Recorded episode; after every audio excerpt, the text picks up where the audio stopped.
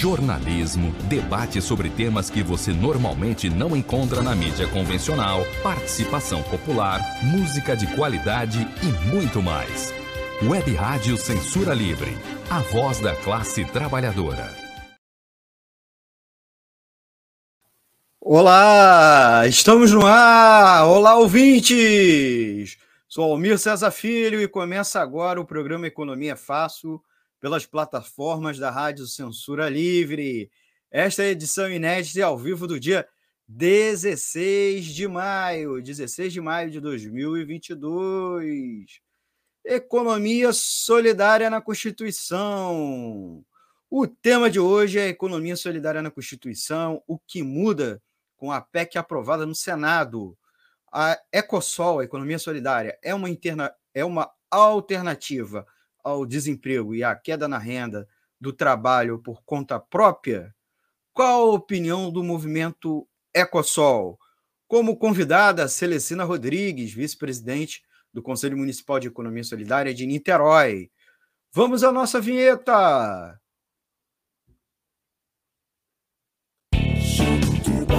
Economia é fácil.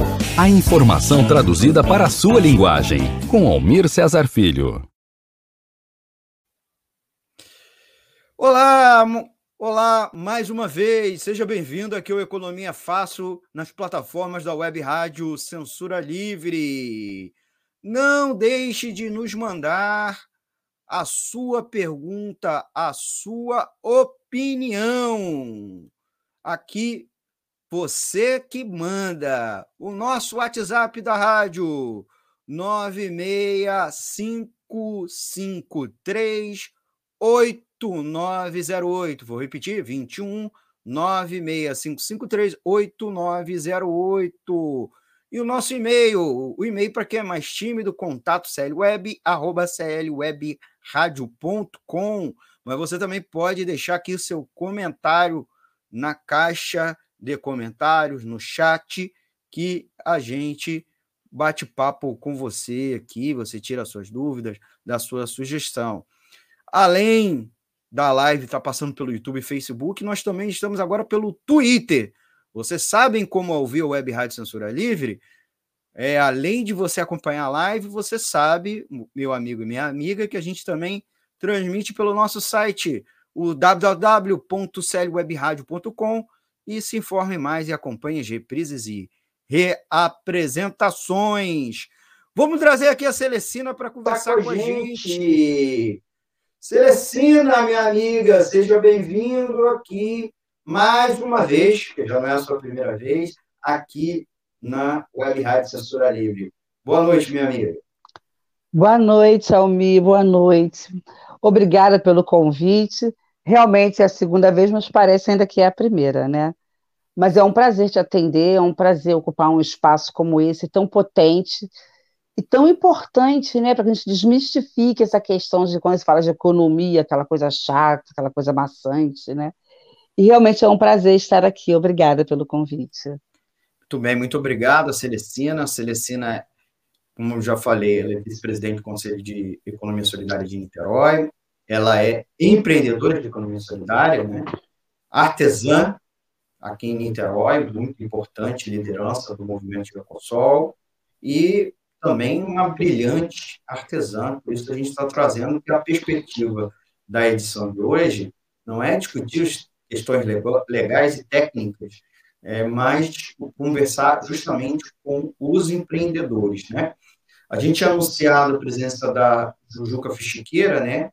Da Juca, Maria Jucleide, ela não vai poder participar hoje, tá? Vai estar acompanhando aqui, mas ela não tá, vai poder participar é, com a gente no estúdio virtual, presencial, mas já está convidada para uma próxima edição para tratar aqui da economia solidária, a situação das feiras em Niterói, como também falar a respeito da situação dos artesãos e, claro, como empreendedora da economia solidária, que não se resume só ao pessoal do artesanato, pessoal da pesca, da agricultura familiar, matadores de reciclagem, e a Celestina daqui a pouco fala, faz, fala um pouco mais de todos os segmentos né, da Ecosol.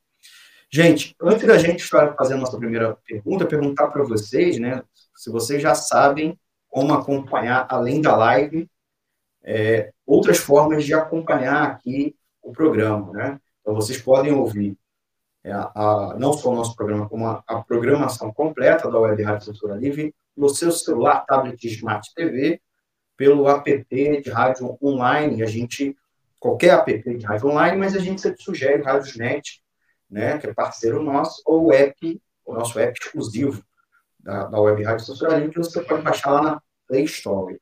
E é claro, a gente pede a vocês para dar o like e compartilhar nas redes sociais, certo? Se você dá o like, o algoritmo na plataforma é, oferece mais conteúdo da Web Rádio Censura Livre para você e para seus amigos, como também você recebe mais conteúdo da Web Rádio Censura Livre. Então, não esqueça de dar o seu like. Inclusive, eu vou dar um abraço aqui é, para a pessoa que dá o like ao vivo. Então, o Antônio de Pada Figueiredo, nosso amigo, coordenador executivo da rádio, já deu seu like, está acompanhando a gente, né? Como sempre, agradecendo a ele. A Márcia Lúcia Baptista já fez o comentário. Boa noite, César Filho. Araruama sempre prestigiando economia fácil. Araruama, município da região dos lagos aqui do estado do Rio de Janeiro. Certo? Então, já vamos é, com a, o tema da edição de hoje. Eu agradecer muito vocês que estão participando conosco. É, o tema de hoje é um tema que parece um pouco distante de você, amigo e minha amiga, mas nós vamos tratar dois aspectos importantes ligados à economia solidária, né? É, a primeira coisa foi a notícia da PNAD, né, o, a Pesquisa Nacional de Amostra Domiciliar do IBGE, do Instituto Brasileiro de Geografia e Estatística, né, que é uma pesquisa super importante, se não uma das principais do IBGE, apontou que no final de 2021, o número de trabalhadores ocupados era 0,2% maior do que no final de 2019. Então, 2021 nós tivemos uma leve recuperação da economia, tanto com relação ao pior da crise econômica causada pela pandemia, que foi em 2020, mas também a economia cresceu um pouquinho, né, pelo menos na geração de emprego, pelo menos pessoas ocupadas pessoas ocupadas, trabalhando, certo?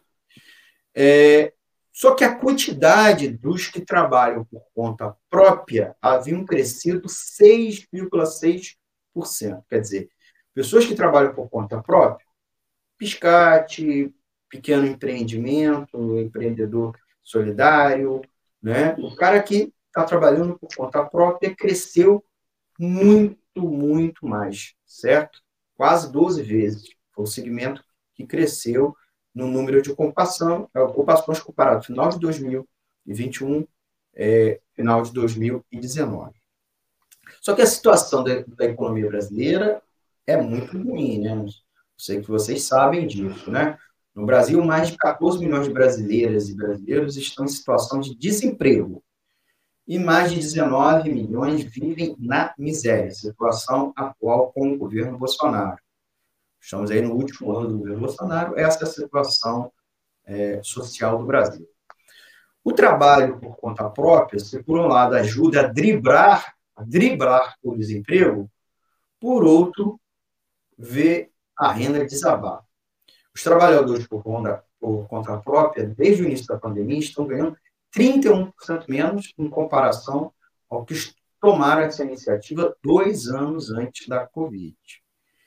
Em meio de, nesse momento, o Congresso Nacional vive discutindo orçamento secreto, votações de reformas neoliberais contra os trabalhadores, o Senado aprovou, aparentemente na contramão disso tudo, na semana retrasada, dia 3, em segundo turno, então já liquidou no Senado a proposta de emenda constitucional à PEC da economia solidária. Vai para a Câmara agora mesma situação, votação do estudo.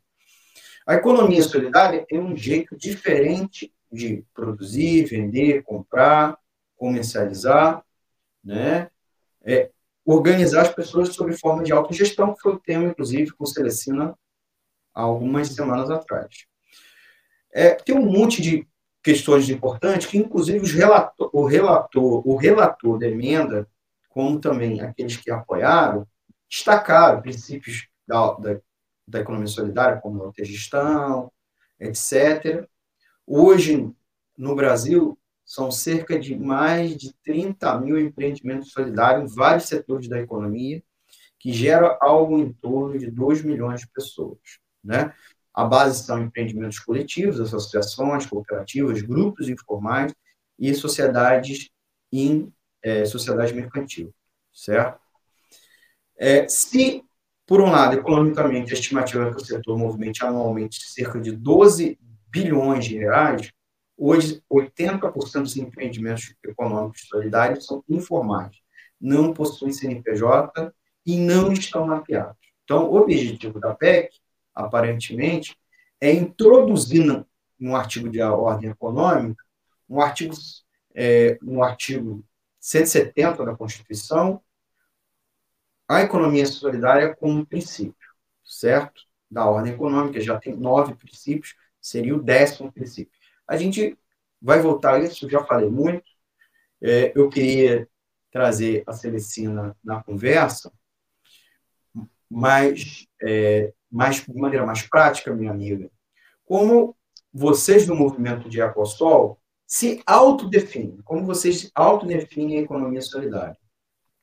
E como a economia solidária, no dia a dia é, da economia brasileira, pode ser um instrumento de busca de maior solidariedade econômica, melhora da distribuição de renda, uma alternativa para a geração de renda sem os patrões, que foram, inclusive, itens que os senadores apontaram no relatório que foi votado a PEC.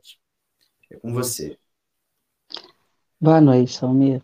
Boa noite a todos. Mais uma vez, reafirmo o prazer de estar aqui, né? Esperando poder contribuir, né? É, eu sou um empreendimento né, de economia solidária, como você já falou. O que eu tenho falado muito pouco, que eu também estou, estou coordenadora do Instituto Ecovida, que é o Instituto de Assistência Social da Garantia de Direitos das Pessoas. E é um instituto que acontece do Amapá, do Ayapoca ao Chuí. Então, vou mandar um abraço para a nossa presidente Aldenora Gonzalez, uma pessoa de extremo saber, ligada também ao Conselho Nacional da Assistência Social, e que tem sido um grande aprendizado. Eu fiquei surpresa, encantada, orgulhosa, preocupada com essa questão dessa lei, sabe, dessa PEC.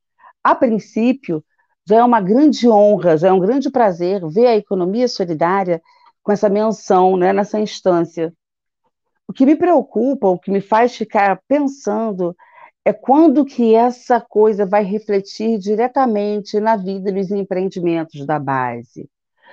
Porque nós temos também uma outra lei, que é a 6606 ou 6066, que está tramitando já há muito tempo. E essa lei tem sido, desde 2022, 2017, a gente está tá rolando, rolando, e essa lei não sai com muitas contradições, inclusive, porque está ligando a economia solidária a pares que nunca foram os nossos pares. E o movimento está tendo assim grande ebulição em relação a essa lei, e de repente me vai me sair essa outra lei. Como eu já disse, eu acho muito interessante que isso venha de uma instância tão, a meu ver, tão distante de nós aqui da base, em especial no Rio de Janeiro, mas lembra que nada mais é do que um reconhecimento da luta que existe da economia solidária no Brasil inteiro. 30 mil empreendimentos, eu acho que não é só isso, não.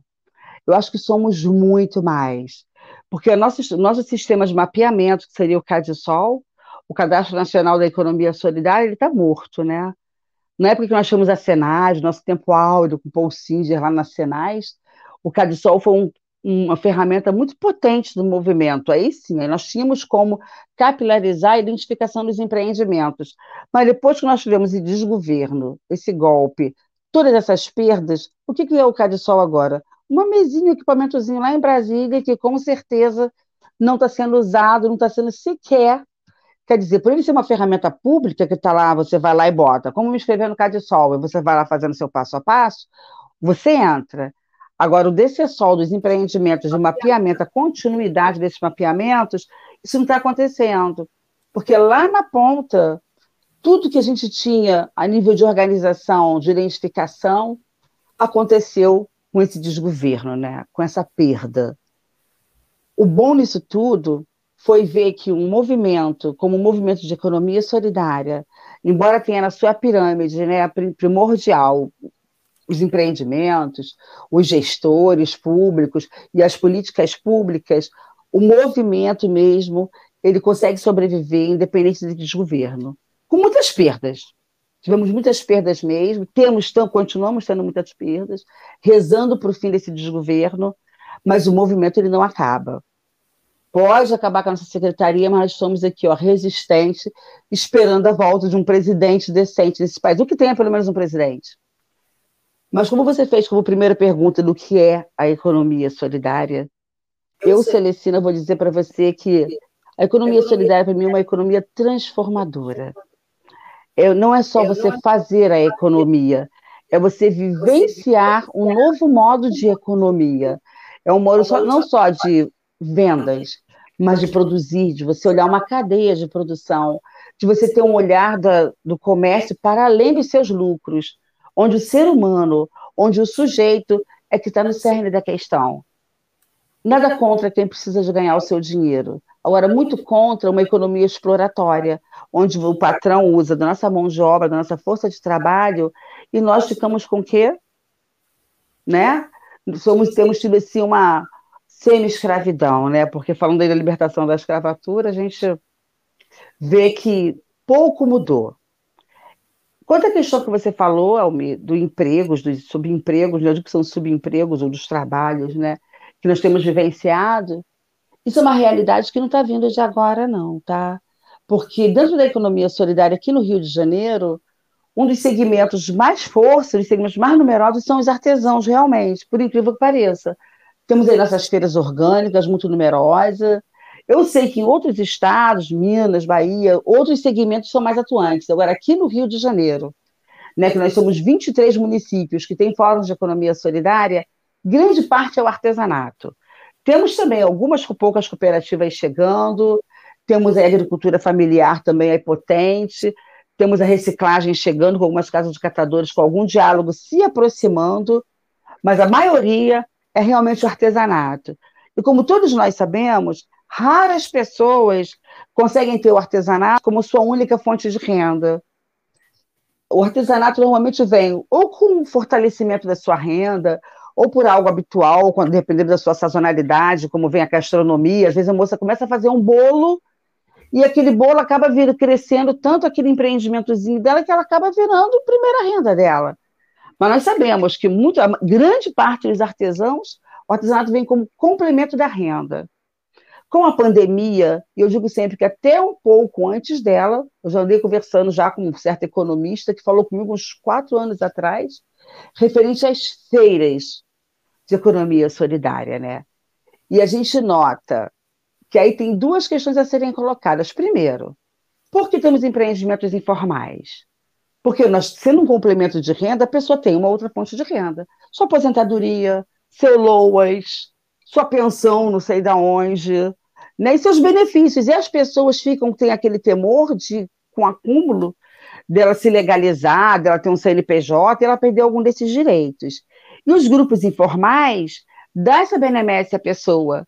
Você está interagindo ali com um clima quase que de cooperativa, embora não seja legalizada, você tem as relações de trabalho, conforme diz a economia solidária, com a divisão justa de lucros, com esse olhar ao meio ambiente, porque não adianta você também querer, ah, eu quero ganhar meu dinheiro sem esse olhar de cuidado com o meio ambiente e com todo o entorno onde você vivencia a sua fonte de renda. Então, é, é necessário que a gente comece a amadurecer isso. Eu acredito que agora, na sexta plenária, vamos ter um amadurecimento muito sério relativo a isso, porque nós queremos, principalmente aqui em Niterói, ter um olhar não só de trabalhadores da economia solidária e produtores da economia solidária. Queremos ser fornecedores também. Queremos mostrar que o movimento social, a economia solidária, também pode se organizar de modo a fornecer para prefeituras, para grandes empresas, e fazendo assim a nossa organização interna de um modo justo, de um modo solidário, respeitando a nossa cadeia produtiva, mas buscando a nossa sustentabilidade de uma maneira mais efetiva, e mais continuada, que é o que não acontece nas nossas feiras, que estão ficando caras, fragilizadas, porque a economia está realmente parada. É um custo muito grande para o expositor estar dentro de uma feira, ele tem um deslocamento, ele tem a produção dele, ele tem a passagem, ele tem o transporte de seus produtos, e você numa feira, você fica ali meio que à espera de que aconteça. Já você conseguindo que nossos grupos informais ou as nossas futuras cooperativas, que é a proposta do movimento agora, de ter essa organicidade, consigamos furar esse circo de fornecedores que já existe e começar a reconhecer, entender e contratar a economia solidária, sim. As trabalhadoras de economia solidária têm um potencial diverso e imenso. E é preciso que a gente comece também a potencializar a nossa oferta de produtos e de serviços. Eu acho que era isso, né? É, você fez um grande apanhado. A gente vai nas próximas perguntas, né? É, item a item do que você okay. falou, e é claro também com a participação dos nossos amigos ouvintes. Queria registrar aqui a participação, está nos acompanhando ao vivo aqui é, pela live, o Valdemir Soares Júnior. Valdemir, a gente já convidou, daqui a umas, daqui a umas duas semanas vai vir aqui o programa participar conosco. Importante liderança setorial agrária da CSP com lutas. É, já que eu forte abraço aos amigos e em defesa da economia solidária. Então, ele vai conversar, inclusive, ele que militante da área do direito, mas do direito que, ao lado do, do movimento agrário, da luta pelo campo, dos trabalhadores rurais, assalariados e da agricultura familiar, a gente vai conversar aqui na, na, daqui a duas semanas, e o programa hoje tem muito a ver, né? ele está aqui acompanhando, guarda as perguntas dele para a gente, né? É, pedir para os nossos amigos, amigos e amigas ouvintes já mandarem sua pergunta, dar o seu, seu like, né? apertar o botão gostei, curtir. Celestina, segunda pergunta. Para ilustrar a segunda pergunta, para ajudar, estou com um PowerPointzinho aqui, um slide, né? Botamos aqui o tema da pergunta, o tema do programa, que é essa questão da economia solidária. Não sei se você está vendo aí. Uh-uh. É, muito pequenininha, ela está sem óculos, ela está sem óculos. Então, não tem problema. Só para tá, colocar aqui a questão eu... da Constituição, não tem nada escrito. Okay. Esse segundo slide agora, para quem está acompanhando a gente, a live, a live, né, o pessoal, uma parte do nosso ouvinte está só escutando. Então, só para ilustrar, eu, eu, coloquei aqui na tela o, o artigo da Constituição, uhum. que é a parte sobre ordem econômica, tá?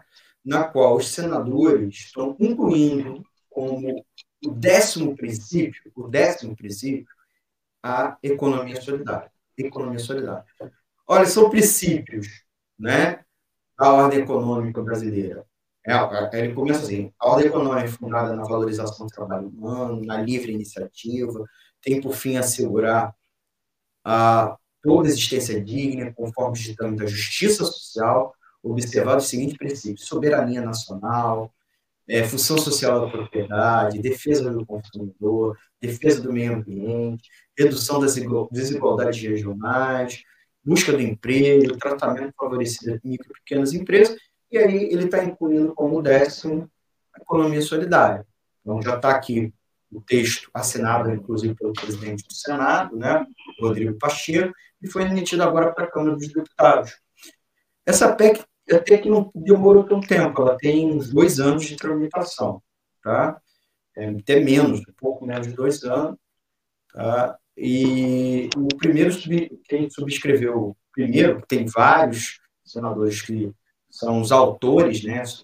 Two autores. É o Jacques Wagner, que a gente vai falar um pouco mais à frente, né? O Senado, no ano passado, tinha aprovado uma iniciativa do próprio Senado o que eles chamam de diploma Paul Singer, né? Paul Singer, Paul Singer, que é o economista brasileiro, né, de origem europeia, que foi um dos grandes pensadores da economia solidária aqui no Brasil e foi durante muito tempo, inclusive, o secretário nacional de secretário. economia solidária. Então é muito importante para dizer que não é uma única iniciativa, né? Uhum. Tem várias iniciativas correndo, inclusive a gente vai conversar que tem, tem um projeto de lei, né? Então, tem uma, um projeto de lei que é o 6.606, né? Isso. 1616 barra 2019. Anteriormente ele era conhecido como 4685 barra 2012. Para você ver que ele está tramitando há um tempinho. Ele já está na reta final de tramitação, certo? Na Câmara. Então, daqui a pouco vai ser votado e depois vai ser mandado, vai ser enviado para o presidente sancionar ou não é, que dispõe sobre a Política Nacional de Economia Solidária e também cria o sistema de economia solidária, porque, de fato, não há marco legal, legal como lei votada. Tinha um decreto que foi cancelado naquele revogaço do Bolsonaro lá em 2019. Sem essa PEC, sem o PL, qual é o marco legal em vigor que o movimento considera é, importante para a economia solidária como forma de organização, certo? Queria também aproveitar essa oportunidade, Celestina, de você voltar um tema que a gente tratou na outra reunião, na outra, no nosso reunião, no nosso último encontro. É muita reunião. É muita reunião. É como o movimento de economia solidária se organiza, tanto politicamente, economicamente, a gente sabe, associações, cooperativas, grupos formais, é, grupos informais, feiras, é um grupo, você considera a feira até um empreendimento, né? Com um certeza. Grupo, né? Informal. E como que o poder público lida com o movimento de economia solidária? É contigo agora, passar a bola. Pois é. é. eu sou daqui do Fórum de Niterói, né? Mas interajo assim com grande parte dos fóruns através do Fórum Estadual de Economia Solidária, do FCP, e também pela macro regional, pela macro sudeste, que a gente vai vendo questões de outros territórios também. Cada território tem uma realidade, sabe? Por isso que quando você vê um Jacques Wagner lá fazendo esse tipo de lei, e saindo, inclusive, na frente da 606, que a gente estava aí da 6606, que a gente estava aí brigando e bacalhando, porque essa lei ela foi proposta, mudou de relator, e nessas mudanças de relatoria, Houve inclusões de algumas logomarcas, de algumas siglas, que eu prefiro não citar, para não falar assim com muita propriedade, e houveram alterações na, na, nessa lei. Houveram coisas que o movimento encarou como algo que não seria propício. Porque nós temos uma dificuldade muito grande quando alguém chega lá e faz uma lei, cria uma lei em um marco, muitas vezes não consulta o movimento. Né? Nós temos lá um fórum brasileiro, que inclusive são pessoas que são já históricas dentro do movimento, e que se posicionam que essa lei, a 6606, que ela está sendo feita com certos equívocos. E essa que, isso que me preocupa. Mas aí vamos falar a nível de Niterói, que é uma realidade na qual eu vivencio, na qual eu sou uma cofundadora dos fóruns aqui de Niterói. Estou agora, inclusive, presidente do Conselho Municipal de Economia Solidária, e estou no conselho, né? E estou no estadual, estou no conselho, no fórum estadual também. Enfim, são outras instâncias que a gente vai se organizando a coisa muda muito de região a região. Eu falo que Niterói tem um privilégio muito grande, porque Niterói tem o fórum que funciona há mais de uma década, e a nossa militância, o nosso fórum, veio antes do nosso marco regulatório. Primeiro nasceu o fórum, as iniciativas, aí tivemos uma pequena coordenadoriazinha, que era, na época, era até o Marcos Rodrigo, nosso gestor, e através dessa emenda que ele trouxe para Niterói, que aí veio o quê? veio o nosso Festival de Economia Solidária lá para 2014. Por aí, 2014 2015. E logo a seguir as coisas foram acontecendo, porque através dessa emenda da Benedita na época, o que, que havia ali? O nosso Festival de Economia Solidária, a construção de um centro público de economia solidária e um circuito de feiras de economia solidária. Então foi a partir daí que a gente começou a ter um olhar do gestão para a economia solidária dentro do nosso município. Foi um ponto que startou a economia solidária num diálogo com a gestão. Porque em muitos locais, quando a economia solidária nasce, ela nasce dentro da Câmara, nasce dentro da gestão, como acontece em outros lugares, onde ela pode ser tão forte com marco regulatório, mas sem tamanha participação da sociedade civil. Niterói não, Niterói veio primeiro com o fórum, né, que era a princípio com a academia, com os grandes pensadores de economia solidária, e começou a ampliar isso com a chegada de empreendimentos, e sabe quando tem empreendimento, quando começa a chegar mulherada já dominando, a coisa foi crescendo, crescendo, crescendo, E aí nós começamos a pautar a nossa Frente Parlamentar de Economia Solidária, o Centro Público de Economia Solidária, no qual você esteve presente na inauguração, o circuito de feiras, né, Araribóia, e muitos deles construindo assim, é, agregando vários segmentos. A coisa oscila, né? Porque apesar da economia solidária ser uma economia de transversalidade e que agrega muitos segmentos, o diálogo com outros segmentos tem assim lá suas dificuldades e a gente sabe disso. Então aqui em Niterói a gente pode se dizer um grande privilégio, porque a gente, geralmente o pessoal fala, o conselho, o fundo e a lei, estamos quase lá. Temos o nosso conselho já implantado, temos a nossa lei de economia solidária, a lei 3473 de 2020, que foi uma lei criada com a participação do movimento. O movimento esteve ali, ó, pautando, discutindo através do GT de marco legal. Cito muito a Sônia Latiger, que foi uma pessoa pensante, assim, de cabeça mesmo diária. Foi muito cabeça diária nessa questão da lei, foi um aprendizado. E como você sabe que a economia solidária, a gente fala de comercialização e de formação continuada, o processo de construção da lei em Niterói foi um aprendizado, um aprendizado assim muito potente. A gente conseguir, durante as campanhas eleitorais que aconteceram no nosso município, levar cartas de compromisso, pautar a economia solidária na Câmara dos Vereadores, uma audiência pública que aconteceu com a gente assim, há uns 10 anos atrás. Na época, foi até o Valdec que veio fazer essa audiência pública na Amaral Peixoto. E nós saímos daquele festival de uma feira andamos todo Amaral Peixoto entendendo a importância de uma audiência pública que venha fazer essa força, e aí vem a frente parlamentar. O que temos ainda capengando com muita dificuldade, mas até tem essa, essa compreensão pelas dificuldades de se fazer uma coisa chamada fundo. Então você vê que nós aqui em Niterói ainda não temos o nosso Fundo Municipal de Economia Solidária. Isso vem sendo pautado semanalmente, quinzenalmente e mensalmente. Eu acabo até me aquietando um pouco, porque quando eu estive no Conselho Estadual de Economia Solidária, lá com a nossa amiga Angélica Rulen, saudade de Angélica, gente, muita saudade. Ela aqui de novo, que também foi gestora aqui em Niterói, uma gestora de muita potência, uma mulher assim que. Nós, é, uma gestora militante. Era uma coisa muito interessante nesse sentido. Nós também não conseguimos ter vitória no Fundo Estadual da Economia Solidária. Por dificuldades, por N coisas, nós não conseguimos. E Niterói, para botar uma cerejinha, mais essa cerejinha no bolo de Niterói, nós precisamos desse fundo.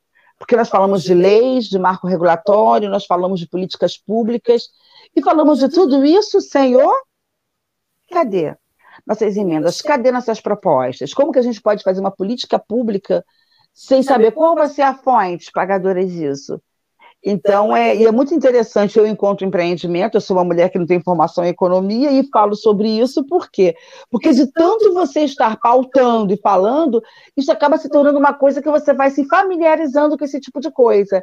Eu falo muito isso com as pessoas que chegam agora no movimento, que o saber da economia solidária é um saber de construção, é um saber em constante evolução. Ah, eu sei tudo. Ah, sou PHD. Não me interessa, porque a vivência de cada território é uma. E aqui eu sei que estamos tendo aí municípios na Baixada, em Magé, Belfort Roxo. As meninas estão assim sofrendo. Por que eu falo sempre no feminino? Porque nós sabemos que a economia solidária é uma economia majoritariamente de mulheres, né? Isso aí é redundância falar disso. Então, aqui nós conseguimos, Niterói, no governo progressista, progressista de esquerda, mas imagine a economia solidária dentro de municípios onde a direita está lá doido para acabar com a raça de todas as nossas construções. Então, eu acho que Niterói está tendo essa facilidade, essa meia facilidade.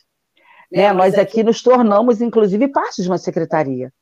Nós entramos na Secretaria de Assistência Social e Direitos Humanos, que houve uma transformação, e agora estamos na SASES, Secretaria de Assistência Social e Economia Solidária.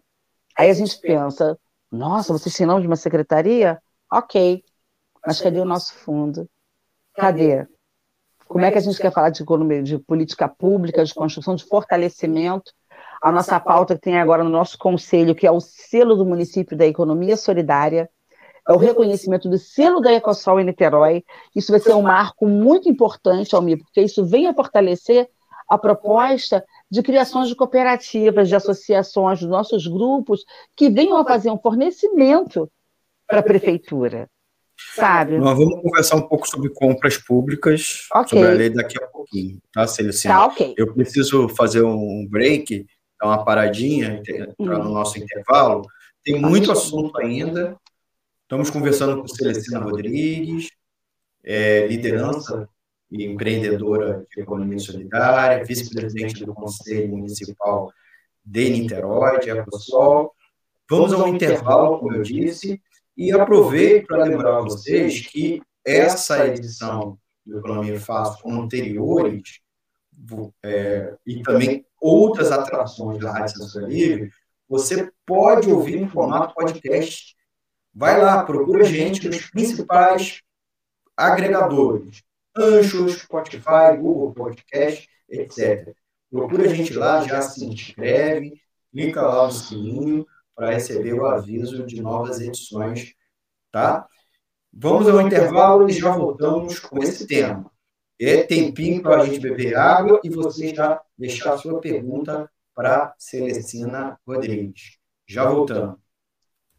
Para manter o projeto da Web Rádio Censura Livre de uma mídia alternativa, buscamos apoio financeiro mensal ou doações regulares dos ouvintes, de amigos e parceiros, já que não recebemos recursos de grandes empresas, políticos ou partidos. Seja um apoiador regular e ouça o agradecimento no ar durante as edições dos nossos programas. Sua ajuda é muito importante para nós. Enviamos prestação de contas mensal aos nossos apoiadores. Temos uma vaquinha virtual permanente. Anote o endereço virtual apoia.se barra CL Web Rádio. apoia.se barra CL Web Rádio. Saiba mais sobre a emissora no WhatsApp 21 96553 8908. Web Rádio Censura Livre. A voz da classe trabalhadora.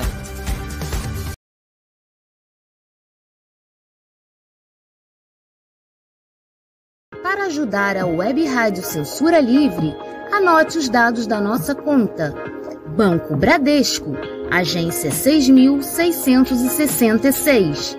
Conta corrente número 5602 dígito 2. Se preferir, nosso Pix é 32 954 696 0001 81. Somos uma emissora sem fins lucrativos e as contribuições são para pagar os custos de manutenção e transmissão. Desde já agradecemos a sua ajuda. Web Rádio Censura Livre, a voz da classe trabalhadora.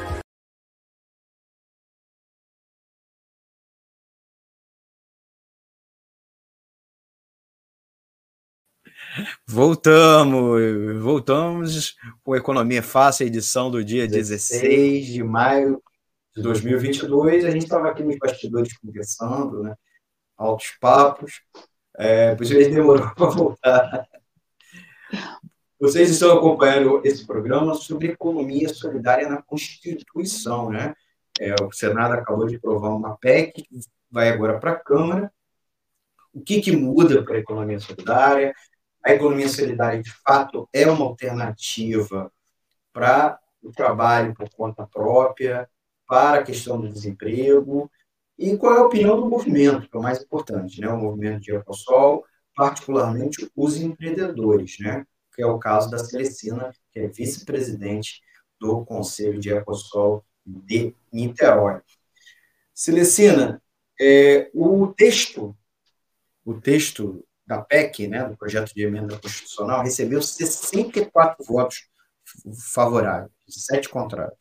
O Senado tem, se eu não me engano, 80 e poucos, 81, 80 e poucos senadores, né?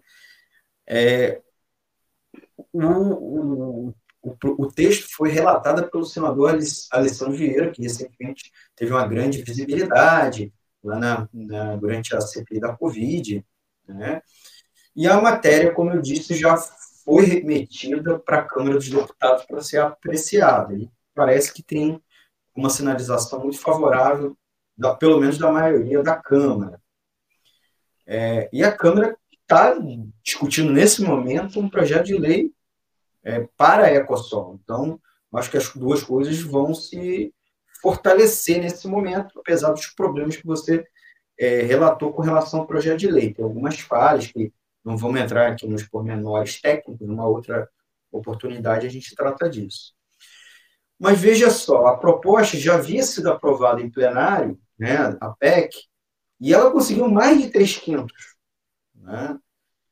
Mas aí fica uma questão, a Ecosol é tão importante assim, pelo menos como reconhece os senadores, com esse número expressivo, é, o que estimula a, a votação nesse sentido. É só a questão da, do favorável.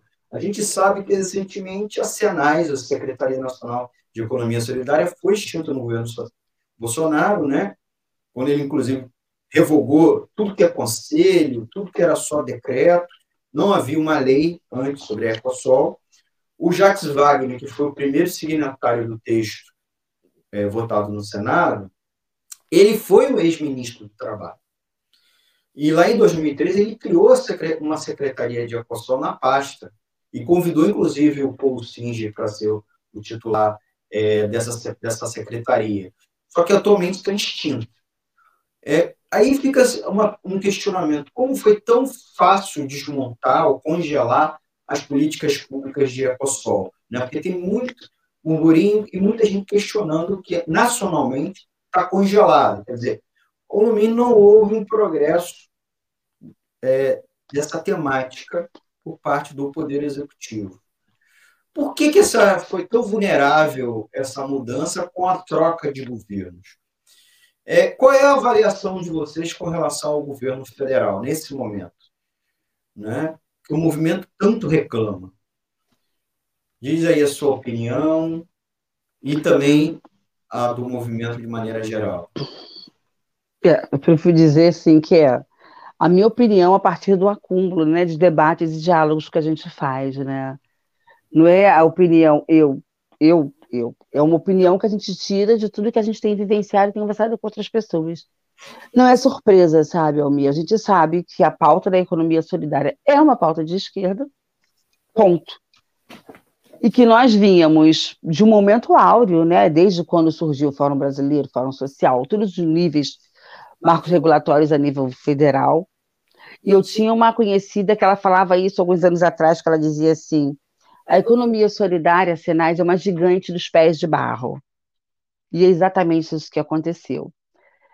O extermínio de todas as nossas pautas, a perda de tudo isso, só se juntou a série de outras perdas que vem acontecendo a nível de Brasil com esse governo assassino, genocida, corrupto, um governo que um presidente que eu sempre digo que a gente não tem um presidente há muito tempo.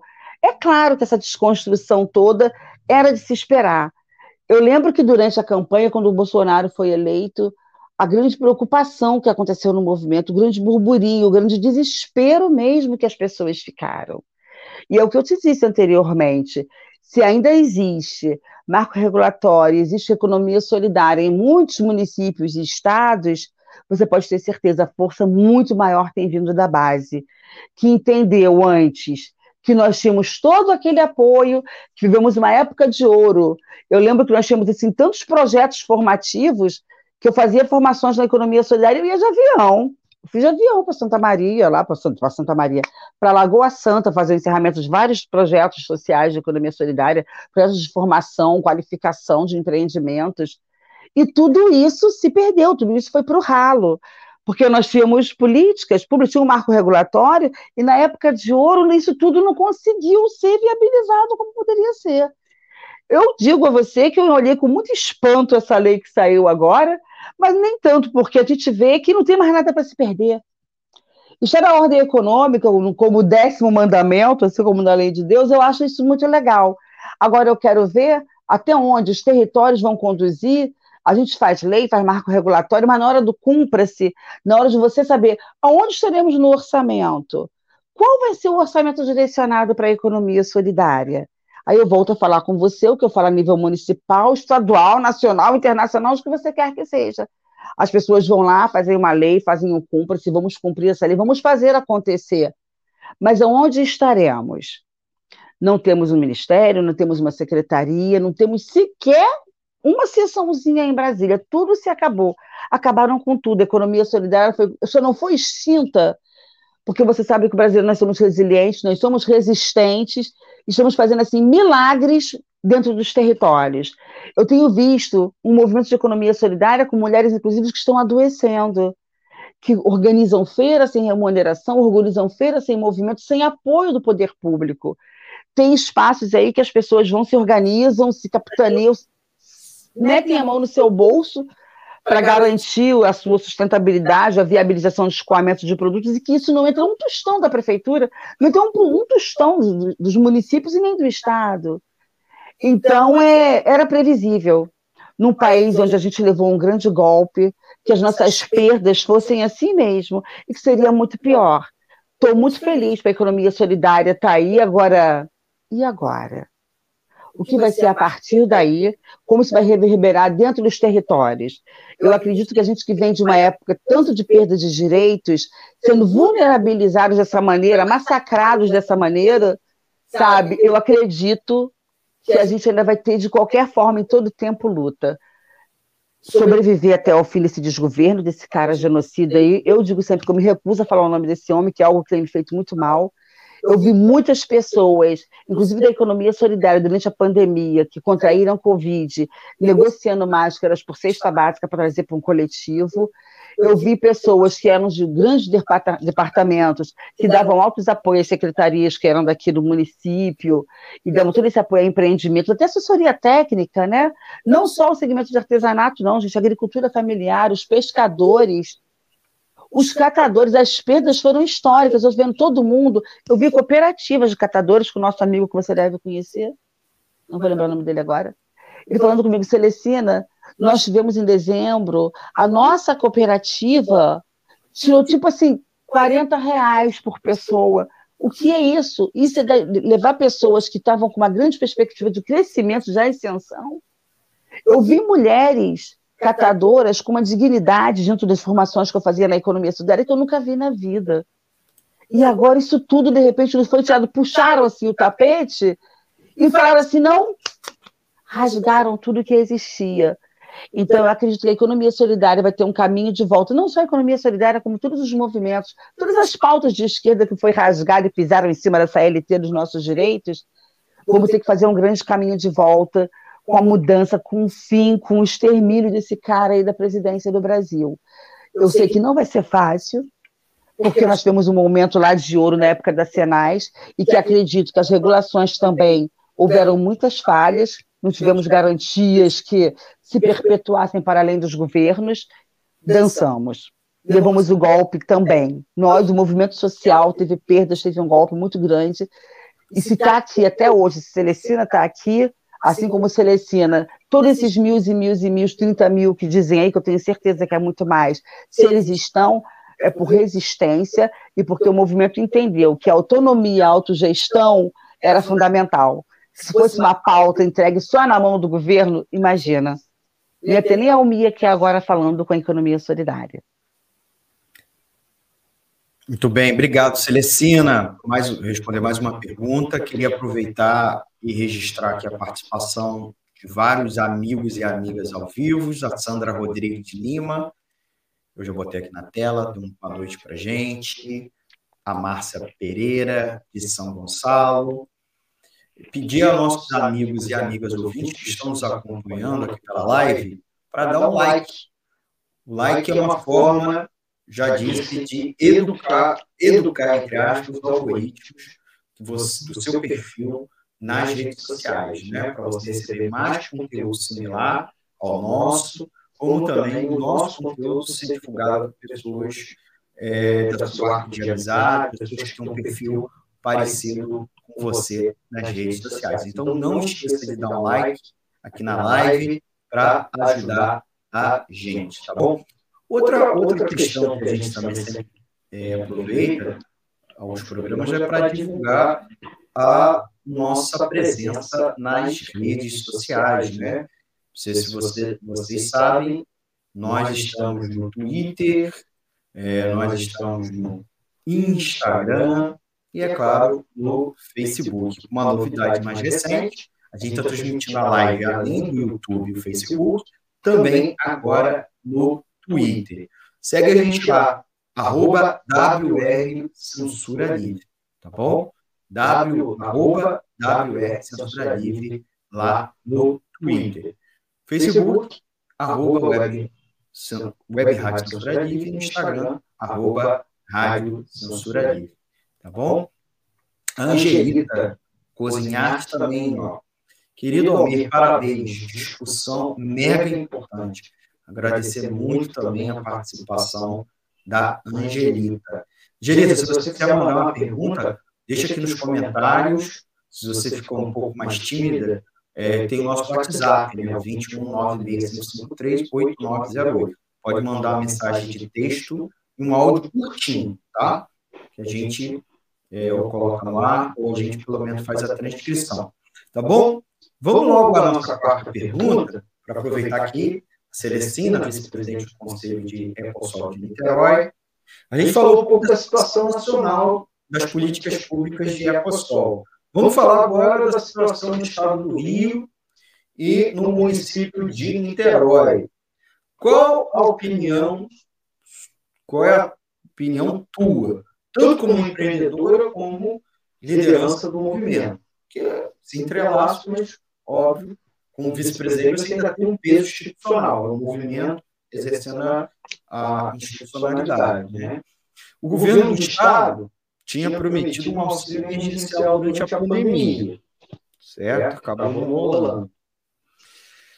É, que mais que acabou saindo, você pode conversar com a gente, né? A gente sabe que não, não Vou passar a bola para você e você é, dá a sua interpretação. É, Niterói, por sua vez, até distribuiu um auxílio, mas não, é um auxílio para Ecosol, né? É um auxílio para empreendimentos e pessoas também em vulnerabilidade social.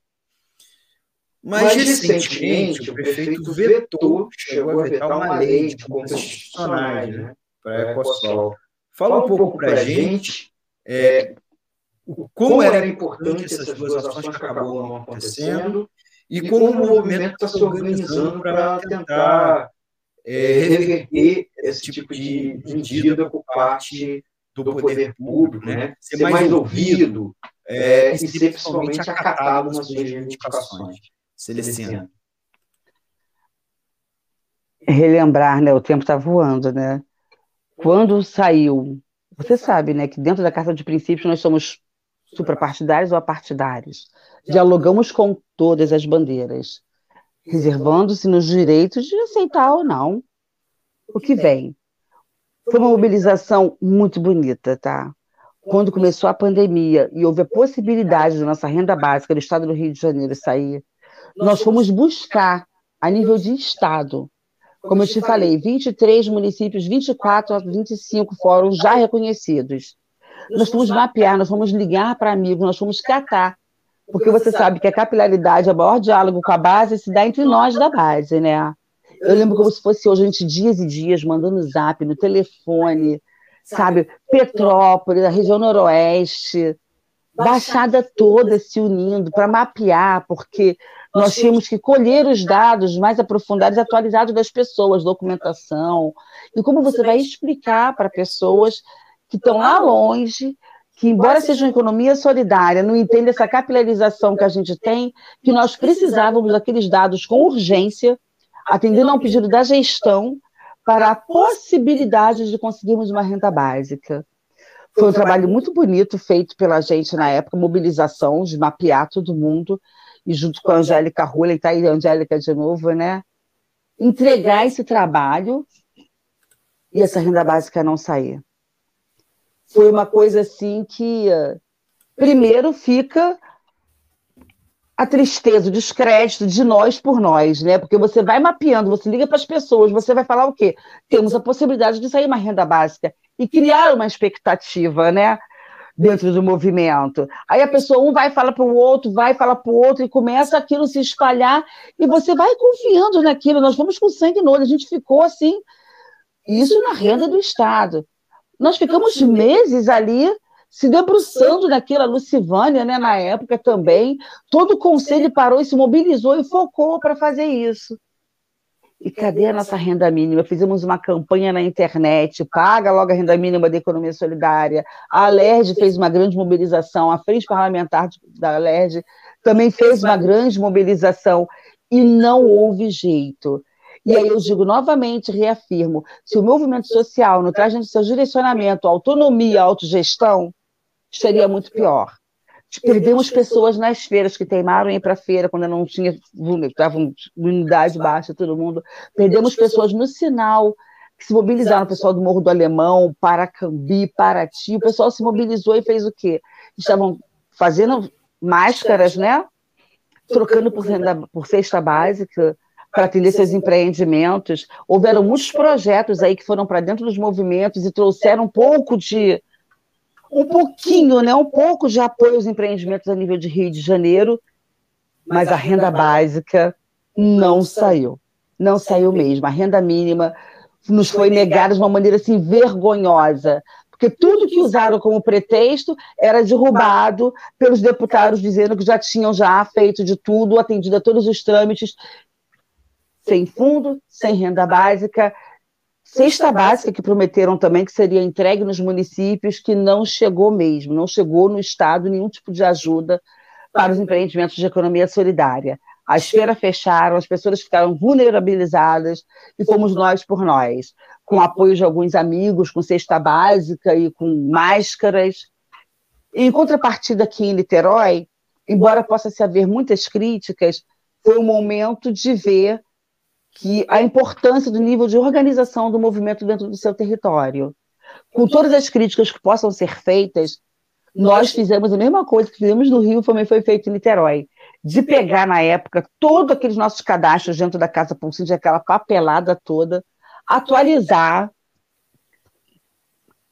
resgatar as pessoas, nossos empreendimentos, que tem pessoas que são orgânicas, que estão sempre ali, pessoas que estavam doentes, pessoas que estavam longe. Foi feita assim uma um mutirão para que a gente conseguisse pegar e identificar todos os empreendimentos de economia solidária, não deixasse ninguém para trás. Aí os, os, benefícios de Niterói vieram em cascata, né? Primeiro para o taxista, depois para quem era MEI, depois para quem era lojista, veio não sei o quê, veio não sei o quê. E nós fomos lá e pautamos. E os empreendimentos de economia solidária? Porque você ser MEI não é um condicionante de você estar na economia solidária.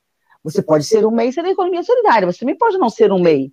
Ou você pode estar na economia solidária e depois você decidir se você vai se cooperativar, se associar. Essa é a nossa luta. E é importante que as pessoas reconheçam essa parte do movimento que ele está se organizando para que todos sejam meu, para que todos sejam cooperativa, para que todos tenham suas associações. E nós fizemos esse multirão. Foi muito trabalho, Almi, foi um trabalho braçal mesmo. As meninas fazendo planilha de Excel o tempo todo. E aí tivemos que ir até o poder público e dizer a eles: os empreendimentos de economia solidária de Niterói acolhe também pessoas que não são de Niterói, que moram ali do lado, mas que têm a vida laboral aqui em Niterói. Isso também foi uma grande luta. Mas foi uma luta que teve uma. Eu encaro como uma grande vitória. Qual é o movimento social que consegue trazer os seus, das pessoas que fazem parte do movimento foi 10 mil reais, né? Porque foram aqueles meses todos 500 reais por mês. Claro que não foi uma coisa que você ninguém vive mais com 500 reais, que em contrapartida os alimentos aumentaram assim de uma maneira que todo mundo sabe, mas a economia solidária foi um movimento que conseguiu que levar a gestão a saber que o movimento organizado existe, resiste e conseguimos trazer para todos os integrantes do Fórum de Economia Solidária de Niterói, inclusive os que moravam aqui ao lado, mas que tinham a vida laboral aqui, que trabalhavam nas feiras de economia solidária de Niterói, não era uma proporção assim tão grande. Conseguimos, né? Foi aprovado a transferência de renda para os empreendimentos de economia solidária. E foi algo que vale, foi muito válido para a gente, porque junto a isso, nós é, criamos, nos reinventamos com feiras online, reinventamos fazendo máscaras, fornecendo máscaras. Enfim, eu vi isso como um ponto bem positivo e de reconhecimento. Embora esse reconhecimento tenha vindo na pandemia, ele tem se perpetuado em muitas áreas aqui em Niterói. Nós temos ainda muito a trabalhar e a aprender na questão de cogestão e de diálogo com o movimento social. Nós precisamos de amadurecer essas relações. É isso. Gente, nós precisamos entrar no nosso terceiro uh, bloco isso significa que temos que entrar no nosso segundo intervalo. Vocês estão ouvindo o programa Economia Fácil pela Rádio Censura Livre. Sou o César Filho, conversando hoje com a Celestina Rodrigues, vice-presidente do Conselho de Economia Solidária. É, aproveita, galera, e deixa o seu comentário, pergunta no chat ao vivo, ou aqui, ou aqui na caixa de comentários da live, tá bom? Ou envie uma mensagem de texto ou áudio para o nosso WhatsApp, Salva aí no seu celular. 21 96553 8908 e o nosso e-mail contato web arroba clwebradio.com. Já salva aí no seu celular para conversar com a gente. Então vamos ao nosso intervalo e nós já voltamos com esse bate-papo maravilhoso que está rolando aqui no nosso programa. Já voltamos. Acompanhe a programação da Web Rádio Censura Livre no site www.clwebradio.com, no aplicativo exclusivo para ouvir rádio no celular, tablet e Smart TV. A emissora também está no Rádiosnet, um dos maiores aplicativos para esta finalidade, na nossa página no Facebook e no canal da emissora no YouTube. Acesse o nosso canal escrevendo youtube.com barra C barra Censura Livre. Tudo junto. Inscreva-se no canal e acione o sininho para receber as notificações de novos vídeos. Web Rádio Censura Livre. A voz da classe trabalhadora.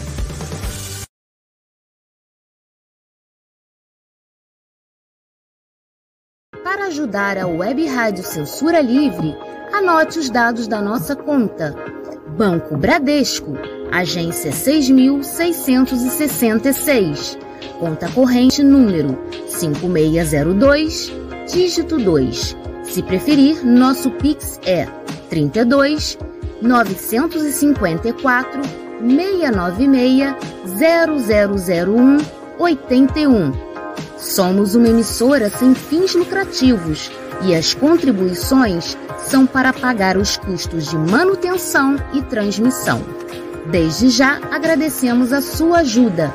Web Rádio Censura Livre, a voz da classe trabalhadora.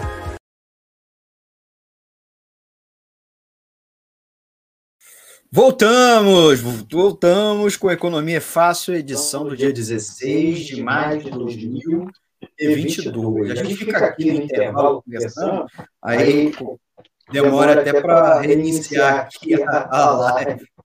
Mandar um abraço para quem está nos é, deixando comentário, está nos assistindo. Gelta Terezinha Xavier já deixou um comentário muito boa à exposição das situações de luta, convicção e perseverança. Queria também registrar aqui a Angelita, é, que milita em segurança alimentar e nutricional, já tivemos aí eu com ela ombro a ombro. A Lucivânia, também na Economia Solidária, mandar um abraço para ela. É, a, a Nilza, opa, parabéns pela iniciativa. Nós vamos trazer a Nilza aqui para o programa, tá certo?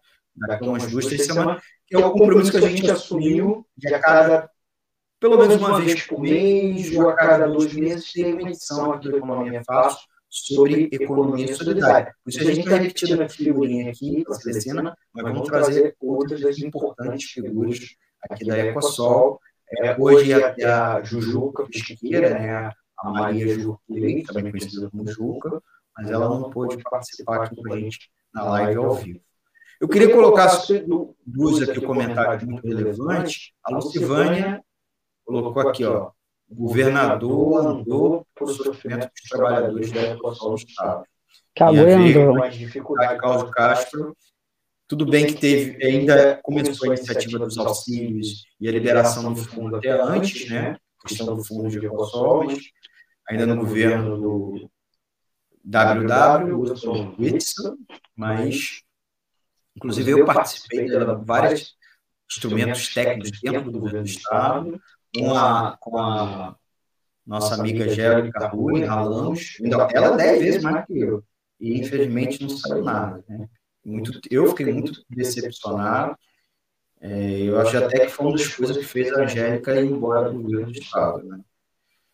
É, Uh, ah, a Angelita colocou também uma questão legal, é, que eu falei, comenta aqui, a gente colocar lá no seu comentário, é importante falar sobre o trabalho dos conselhos, dos conselhos de segurança alimentar e nutricional, tanto municipal é, quanto o do Estado.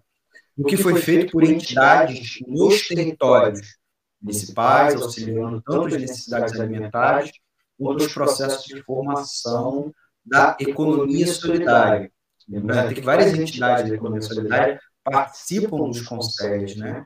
Uhum. É, os conselhos de direito são importantes para a sociedade participar e defender nossos interesses. Você, inclusive, né, Celestina, é vice-presidente é, do conselho pela sociedade civil organizada, né? Então, queria começar por aí e também não, vamos por aí, você responde rapidinho, porque a Celestina está reclamando que eu faço mais de uma pergunta por vez. Fala aí, Celeste. É, porque eu falo com a minha dificuldade de organizar, né? Lembrando que eu sou vice-presidente até esse mês, depois eu venho ser uma presidente de conselho. Olha que chique!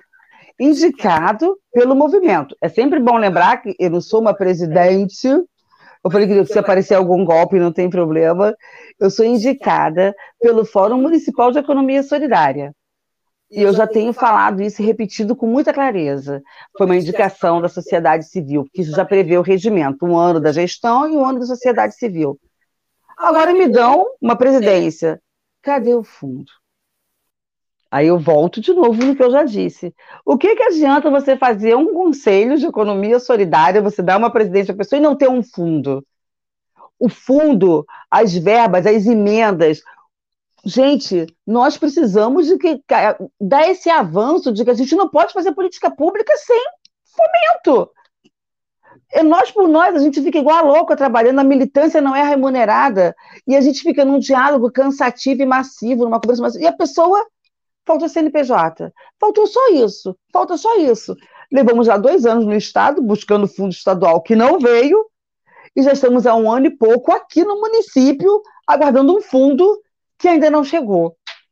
É, o que você falou referente aos conselhos, eu vou te falar uma coisa que muito me preocupa. Todos nós sabemos que a economia solidária é uma política transversal. Agora existe, Agora, existe uma grande dificuldade, não só a nível de gestão, como também a nível de militância. Nós, militantes, sempre falamos e defendemos que os conselhos são um espaço de garantia de direitos da sociedade civil. Ora, o que, que adianta você ter um conselho onde as secretarias, as que estão dentro do conselho, não dialogam entre si, não dialogam. Eu sempre tenho falado e tenho questionado isso. Essa semana nós temos uma reunião com o secretário, nós vamos, inclusive, ser atendidos pelo prefeito, teve um, um, problema de última hora, e ficamos, tivemos uma reunião até bem produtiva com o secretário Elton, com o gestor Maio, com as entidades de apoio e fomento.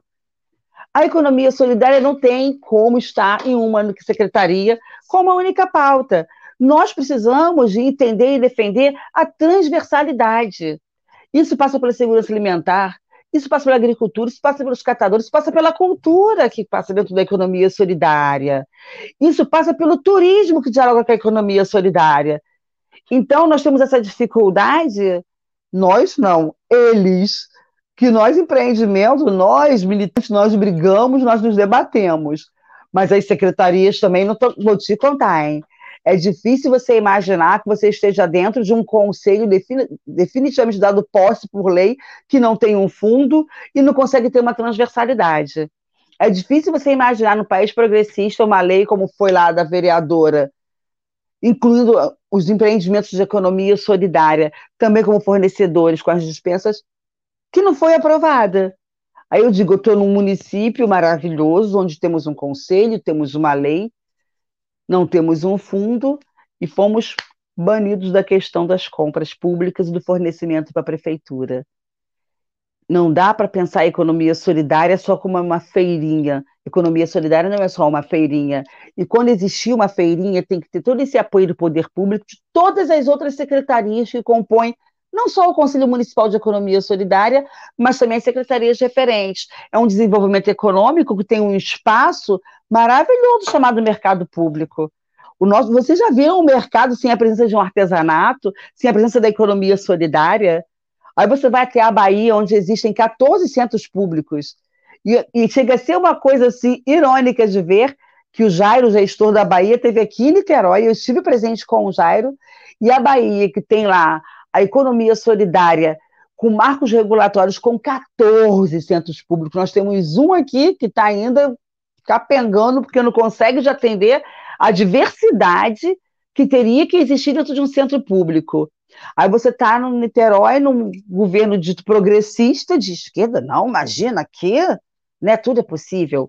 Aí você tem um mercado municipal que vai surgir belíssimo, imenso, gigantesco, onde não tem economia solidária. Você tem uma secretaria de turismo, você tem pontos turísticos em Niterói, onde você não pode botar os trabalhadores. Aí você está sendo indo para as feiras, apenas as feiras. Precisamos que as pessoas amadureçam e ampliem seu olhar para os produtores de economia solidária, para os trabalhadores de economia solidária. Eu, a gente refutou e relutou muito de estar na secretaria de assistência social. Era algo que a gente, o movimento realmente não gostaria, era um direcionamento, inclusive da quinta plenária, que estivéssemos num lugar onde pudéssemos potencializar as políticas públicas de economia solidária. Estamos lá. Agradeço, o esforço tem sido feito. Ora, uma única Secretaria de Assistência Social, ela não pode ser a única propositora das pautas da economia solidária a nível municipal e a nível de nenhum município, porque a gente entende que a assistência social se faz necessária devido à vulnerabilidade das pessoas, porque ela é a porta de entrada daqueles dos vulneráveis. Mas a economia solidária, eu sempre digo, é uma porta de saída, onde a pessoa conquista a sua autonomia, a sua autogestão, onde o seu fazimento, onde os seus saberes podem ser potencializados e se torna uma geração de trabalho e renda. Essa é a grande, essa é a grande pegada. E eu tenho dito isso a secretários, a conselheiros, a secretarias. A economia solidária não pode ser uma economia, não pode ser uma pauta de apenas uma secretaria.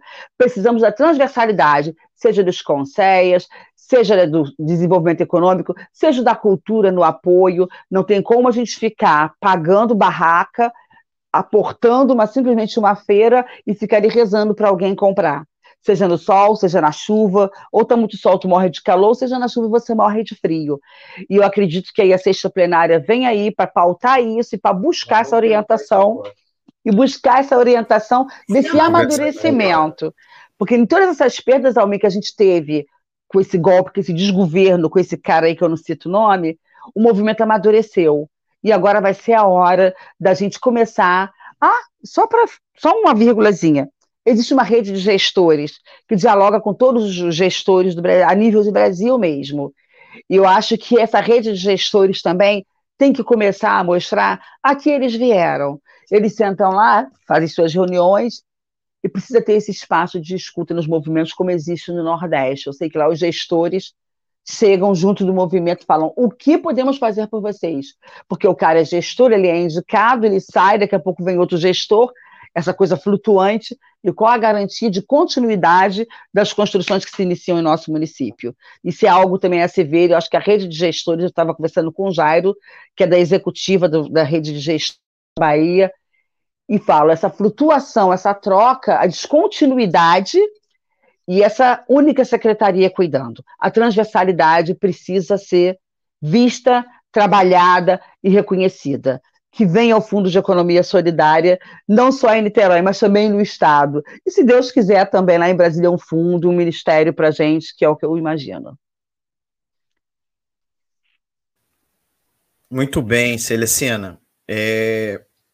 A gente está com um problema técnico aqui, o pessoal já estou tentando resolver que está dando eco, né? Se estiver dando eco, o som estiver ruim, vocês falam aí com a gente, tá bom?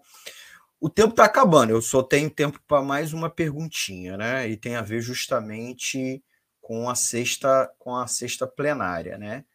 É, mas antes, aqui ó, algumas, algumas perguntas aqui, ó, os comentários. A Nilza colocou: ó, economia solidária com um novo modelo econômico está sendo construído no cotidiano dessas trabalhadoras e trabalhadores em milhares de lugares no Brasil e no mundo. Aí ela continua. Hoje, a maioria absoluta dos gestores públicos não entendem a grandeza dessa possibilidade de desenvolvimento local sustentável. Já o Robson Rodrigues Santos é, deixou o comentário aqui, ó. Importante discussão de um segmento que luta por reconhecimento.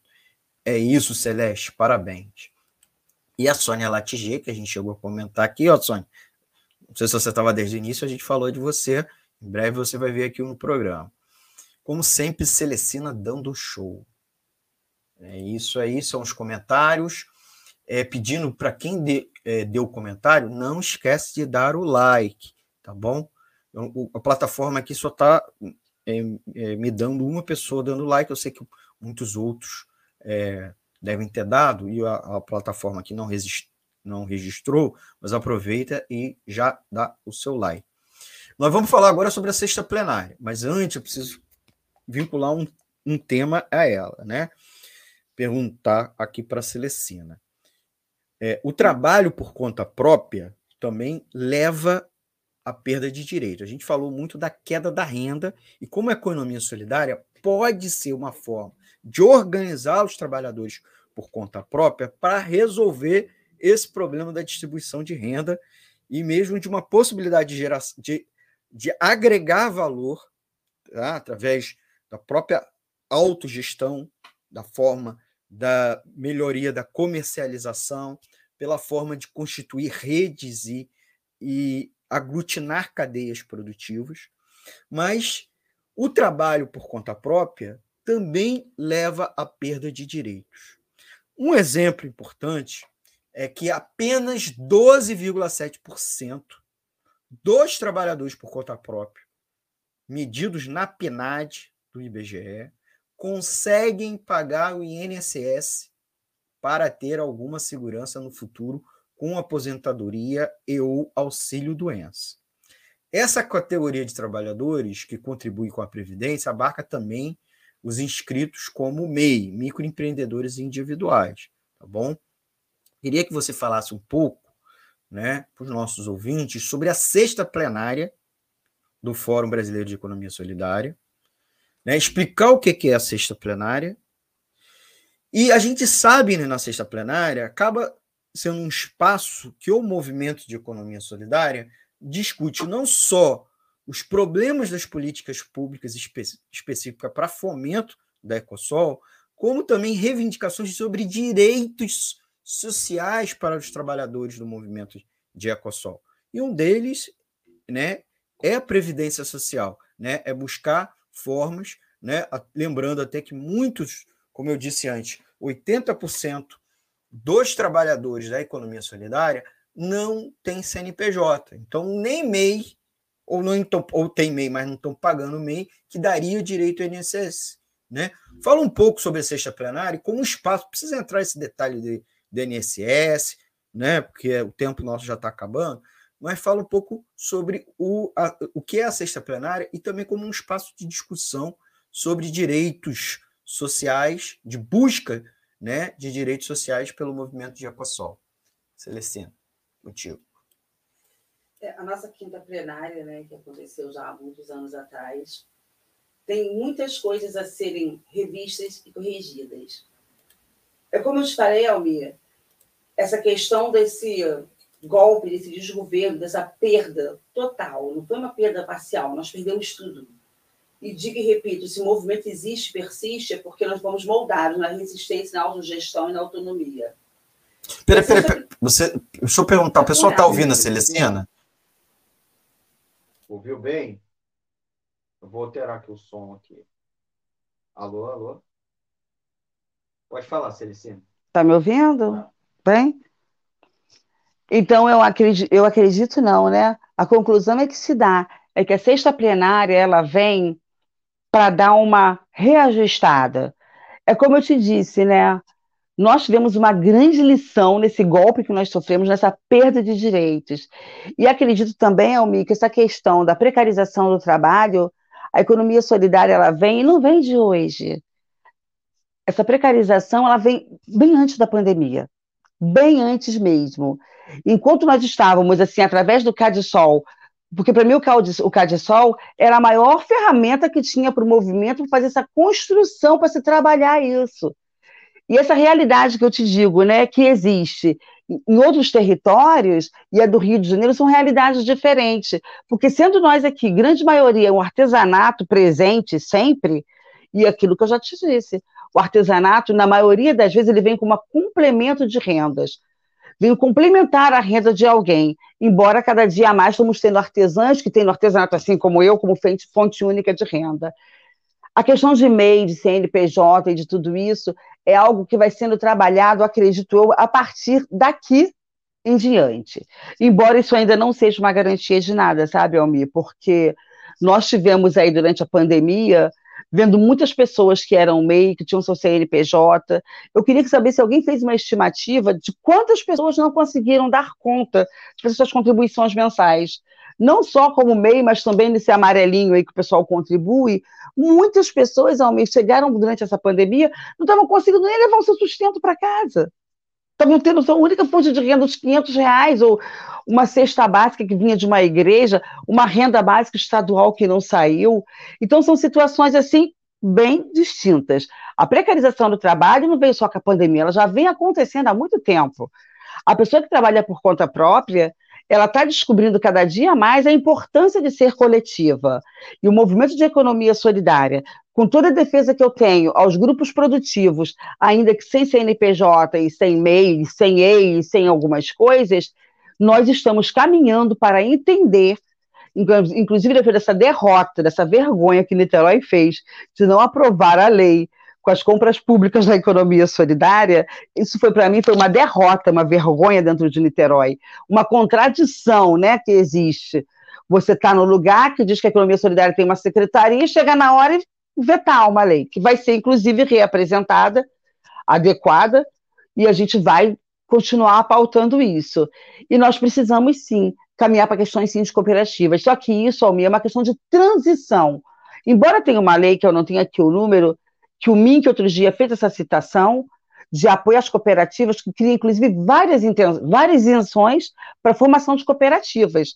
E o dia que nós fomos na comissão do Cumpra-se, foi dito isso claramente. Existem leis que tiram vários tributos, que vêm apoio, porque você imagina a situação da pessoa que está lá, tentando se organizar.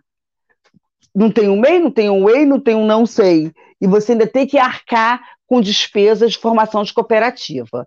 Eu sei que aqui em Niterói tem um novo capítulo muito grande sendo escrito, é com a questão dos pescadores e o projeto da Fumbio. A partir de projeto que vai gerar muita autonomia ao segmento dos pescadores, né? Ao segmento que, que, que sofre, que teve muita perda né, com a questão dos ataques à pesca artesanal, foram perdas muito grandes, e esse apoio da Fumbio escreve um novo capítulo. Ok, pescadores com apoio. Mas tem outros segmentos que estão muito desarticulados, tanto quanto o artesanato, e que precisam de uma assessoria técnica, como eu já conversei com você.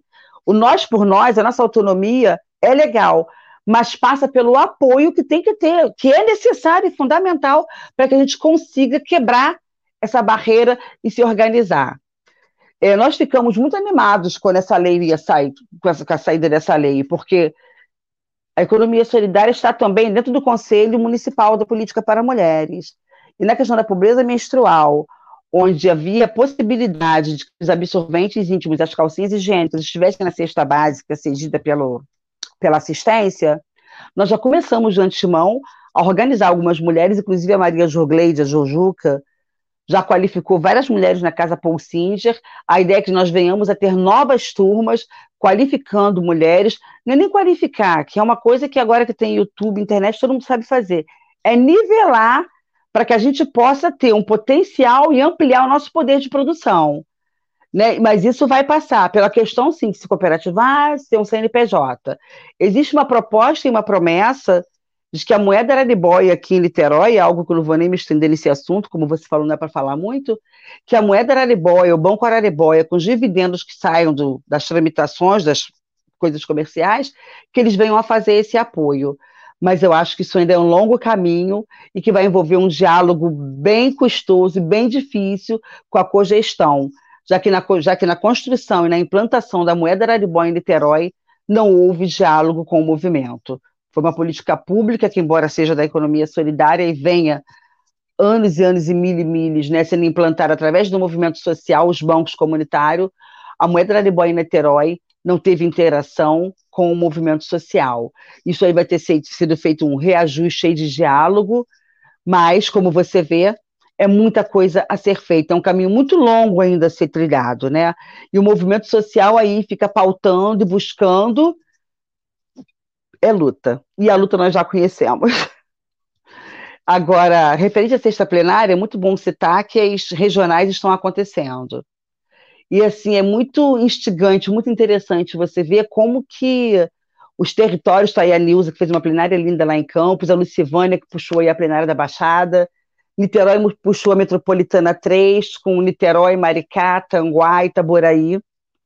Tivemos uma plenária Metropolitana 3 muito potente, aí a sua presença, agradecer a sua presença, que foi algo assim que deu uma ilustrada, sua fala deu uma amplitude né, para a gente, assim, porque a plenária ela vem não só para nos direcionar, mas também para agregar, fortalecer territórios que muitas vezes estão lá patinando sozinhos, né? Você vê o caso de Tanguá, teve um representante, uma única pessoa, né?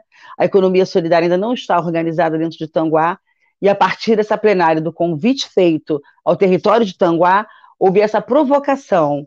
Itaboraí, que está tendo um grande apoio já, e já tem o seu fórum, Niterói foi convidado, através do conselho me convidaram, e eu fui fazer uma formação de educação popular, junto com a Sônia, junto com a Jujuca.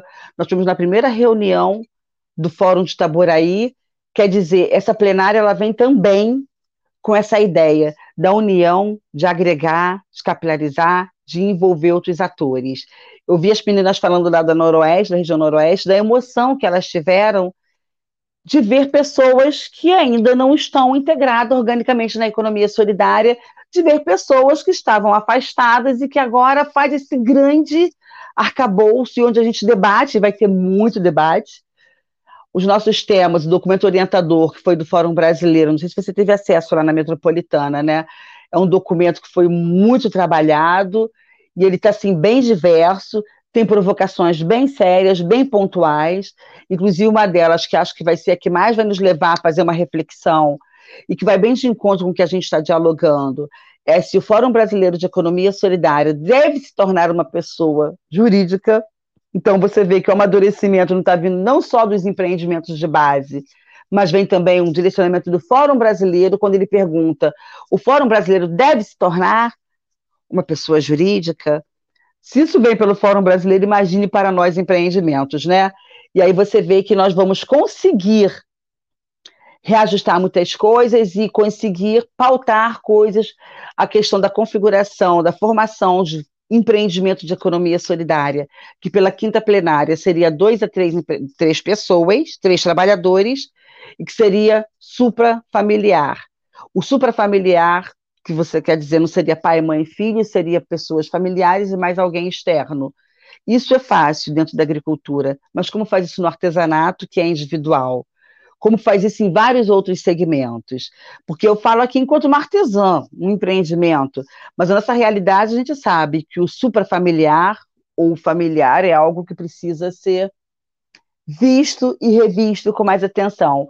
Então já está definido que a sexta plenária vai acontecer em agosto, Vamos ter aí a Feira de Santa Maria, sem a Irmã Lourdes, mas teremos a Feira de Santa Maria. Mas essa plenária ela vai vir com resultado, com um documento orientador muito potente e com muitas alterações, né? Que nesses últimos anos mudou muitas coisas e a gente precisa falar sobre isso. É isso. Bem, agradeço a Celestina, ela está com o olhinho aqui. Assim, eu preciso encerrar, eu preciso encerrar Deixa eu ajustar aqui o microfone. Eu não sei porque está dando um retorno. É, então, tava... então, a gente precisa encerrar a nossa live. Queria agradecer muito a Celestina, agradecer os nossos ouvintes é, que estão participando conosco. A Sônia, a Sônia Latiger registrar aqui né, o último comentário dela. A crise estrutural do capitalismo impôs à classe trabalhadora a ruptura brutal das condições de trabalho e, com o fim de seus direitos, a economia solidária é um instrumento de organização e firmeza. Então, registrando aqui o comentário da Sônia. A Nilza fez uma brilhante exposição aqui, a Nilza Gabi, sobre a questão da aposentadoria para os trabalhadores da Ecosol. Por falta de tempo, eu não vou ler aqui, não, mas eu queria que o pessoal depois lesse aqui nos comentários e interagisse com ela. Ela já está convidada para vir aqui daqui a umas quatro, daqui a umas três, quatro semanas. Vai participar aqui conosco e a gente já mande perguntas sobre esse tema para ela, que ela já está bem munida de informações.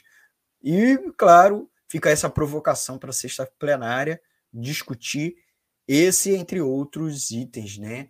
É, de, inclusive, porque, para concluir aqui, por que não? É isso. A gente vai ter mais edições aqui, né? Então, vamos conversar mais vezes aqui sobre economia solidária. Talvez antes da, da, da sexta plenária nacional do Fórum de Economia Solidária. Gente, como eu disse, o tempo acabou. Queria agradecer muito vocês que acompanharam o programa Economia Fácil aqui pela Rádio Censura Livre. Você que gostou, não esqueça de dar o seu like e se inscrever aqui no canal. Queria registrar que deu like aqui e nos acompanhou o Gilberto Cunha Bode, meu amigo de Uberlândia, meu mestre é, do movimento sindical e popular lá da cidade, lá do Triângulo Mineiro. Agradecer ele pela audiência mostrando aí a nossa dimensão da rádio via internet. Então, eu queria registrar aqui é, muito a presença solícita da Celecina, já está convidado aí para uma próxima edição em breve. Nós vamos tentar fazer, inclusive, uma, ou pelo menos gravar, se não der para fazer ao vivo, uma na numa das feiras. E a Celecina vai indicar a gente uma feira, a gente vai lá filmar né, fazer uma edição na, numa das feiras da economia solidária, né, com ela, com outras lideranças, conversando também com, os, com as empreendedoras de Ecosol. Mas, como eu disse, eu preciso encerrar o programa. Essa foi a edição do dia 16 de maio de 2022. É, mandar um abraço para todas as pessoas que participaram, né? mandar um abraço especial aqui para a minha tia que chegou a participar aqui, eu não botei. A Mar... Tia Marli Almeida, um abraço para ela, um grande beijo. É, também participou aqui com a gente a Máxima Consultoria Técnica, participou aqui.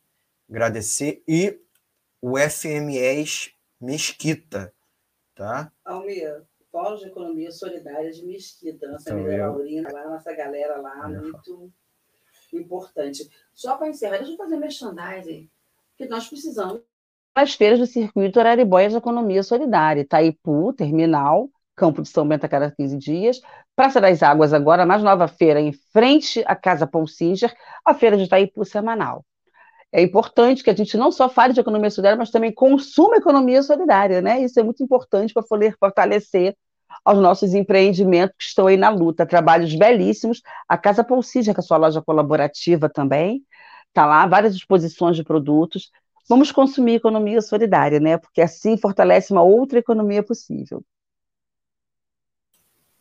Muito bem, agradecendo muito a Celestina. Que tal a gente pode fazer uma edição lá na, no espaço de comercialização da Ecosol? Vamos ver, vamos acertar aqui. Vamos Fica aqui, vocês botam aqui uma sugestão nos comentários, né, Celestina? É, bota é. uma sugestão aqui nos comentários, que, aonde vocês sugerem. Se na feira de Itaipu, vamos repetir, Feira do Ingá,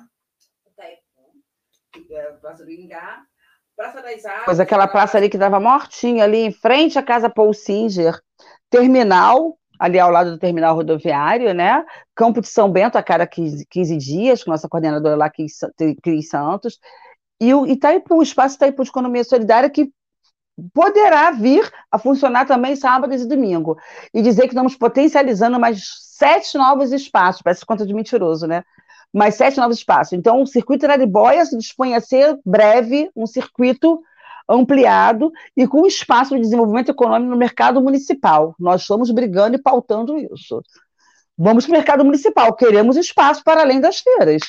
Fundamental, né? Nosso fundo, né? Acabou, pronto, parei. Muito bem, Celestina, você colocou as questões, lembrou bem dos espaços de comercialização. Depois a gente vai fazer uma postagem, ou aqui no comentário, uma postagem separada na rádio, nas mídias sociais da rádio, aproveitar, a gente já aproveita e fala para vocês se inscreverem, né? Vou registrar aqui no Twitter, arroba WR Censura Livre, Facebook e no Instagram, tá? Com a lista das feiras e os dias das feiras, tá bom? Por fim, eu queria agradecer os amigos e amigas ouvintes, que não só quem assistiu, mas quem ajuda a manter o projeto aqui da rádio no ar, né? A gente, o projeto da rádio independente, sendo a voz da classe trabalhadora, só é possível se você apoia regularmente a rádio, mantendo ela financeira, para manter, inclusive, a nossa independência e toda a estrutura tecnológica. Não é só eu aqui, mas também o Antônio de Pada Federedo, lá no estúdio principal, com uma estrutura, com servidores, computadores, para é, transmitir para o conjunto de plataformas, tá bom?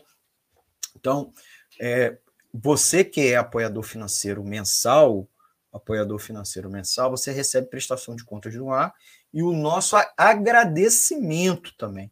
E aí eu queria aproveitar e registrar aqui o, os agradecimentos. Queria agradecer é, o Alexandre Elias, o Antônio Felipe, o Cláudio Março, o Tonai Melo, ambos do Bola Viva, o coletivo Casulo, a Daniele Bornia, o Gabriel Tolstói, a Gelta Xavier e o João Paulo Ribeiro. É, também o Lohan Neves, o Nelson Martins Filho, do CCOB, e o Sérgio Oliveira, a Thaís Rabelo e o Wendel Setúbal. Nosso forte abraço. E botar, botando aqui na tela o nossa, nosso Pix, a chave Pix, né? 3295 46 96 001 1 é, 001 81. Vou repetir: 32 95 54 69 6 001 81. Tá bom? E nós temos também lá uma vaquinha virtual no Apoia-se, que a gente está tentando dar uma mexida, a gente é, migrou todo mundo para o Pix, né, que são os regulares, mas você que quiser é, contribuir uma mês só, cadastre lá seu cartão de crédito lá no Apoia-se, ou chave Pix para nos ajudar a manter o nosso projeto no ar, tá bom? É, siga a gente nas redes sociais e até segunda-feira que vem com mais uma edição do nosso Economia é Fácil. A edição da semana que vem, aproveitar, é, vai ser com o nosso amigo Rodrigo da Silva, né, que a gente sempre entrevista, mas nunca é, entrevista no programa. Então, Rodrigo é, da Silva, que é também conhecido como Rodrigão, diretor do Sindicato dos Bancários do Rio, vai participar aqui com a gente, vai falar sobre as caras tarifas dos bancos, juros muito altos, como o, você, amigo e amiga ouvinte, trabalhador, trabalhadora, vai conseguir ou tentar fugir disso, a questão da queda na qualidade do atendimento presencial, provocada inclusive por demissões em massa e fechamento de agência tá, por parte dos bancos. Qual é a importância de manter bancos públicos como bancos públicos e a questão tanto dos fintechs que estão bombando aí toda hora, aqueles bancos virtuais, né, bancos digitais, e quais são os riscos desses bancos virtuais, como também das operações virtuais, né? Tem muita agora fraude com Pix, né? Roubo com Pix. Rodrigão vai estar aqui é, segunda-feira que vem conversando sobre isso. Tá bom, gente? Um forte abraço. Queria mandar um abraço para todo mundo que participou e lembrar vocês que a edição, é, ao final, sobe para formato podcast. E uma última semana, uma última observação, uma última semana, um último informe da semana é que no dia entre os dias 20 e 21 de maio vai acontecer a semana do alimento orgânico é, lá é, no Palácio Itaboraí, que é o Fiocruz, que é a unidade da Fiocruz lá é, na região serrana, tá bom? Orgânico ou agroecológico? Tá aí um debate que é o tema da semana da alimentação orgânica. É, tá aqui na tela. Vocês, vocês quiserem nos quiser prestigiar, sobe lá a serra, a atividade é híbrida, certo? É isso, gente. Já falei demais, já estouramos o nosso tempo. É... E vou agradecer a Celestina.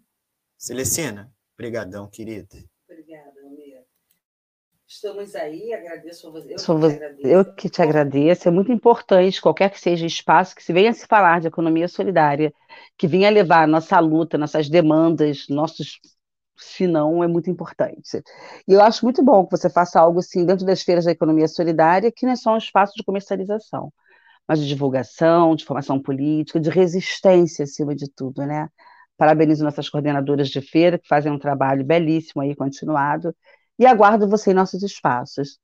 E qualquer um dos nossos espaços. É só marcar e agendar que a gente se organiza e ainda faz um belo café da manhã com produtos da economia solidária para você. Obrigada mais uma vez, Almi. Boa noite a todos, beijo em todos que estão aí nos assistindo, em especial para o Robson, que é meu irmão. Oh. Professor de História, coisa rica de Cessé. beijo grande, obrigada, Almi. Obrigado, Celestina. Tchau, tchau, gente. Até a próxima edição do Economia Fácil.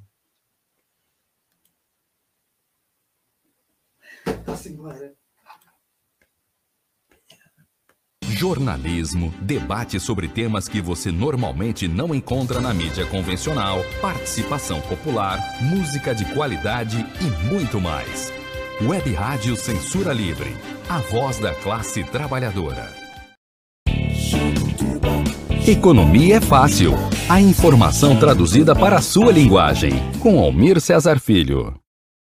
Para ajudar a Web Rádio Censura Livre, Anote os dados da nossa conta. Banco Bradesco, agência 6666. Conta corrente número 5602, dígito 2. Se preferir, nosso Pix é 32 954 696 0001 81. Somos uma emissora sem fins lucrativos e as contribuições são para pagar os custos de manutenção e transmissão. Desde já agradecemos a sua ajuda. Web Rádio Censura Livre, a voz da classe trabalhadora. Jornalismo, debate sobre temas que você normalmente não encontra na mídia convencional, participação popular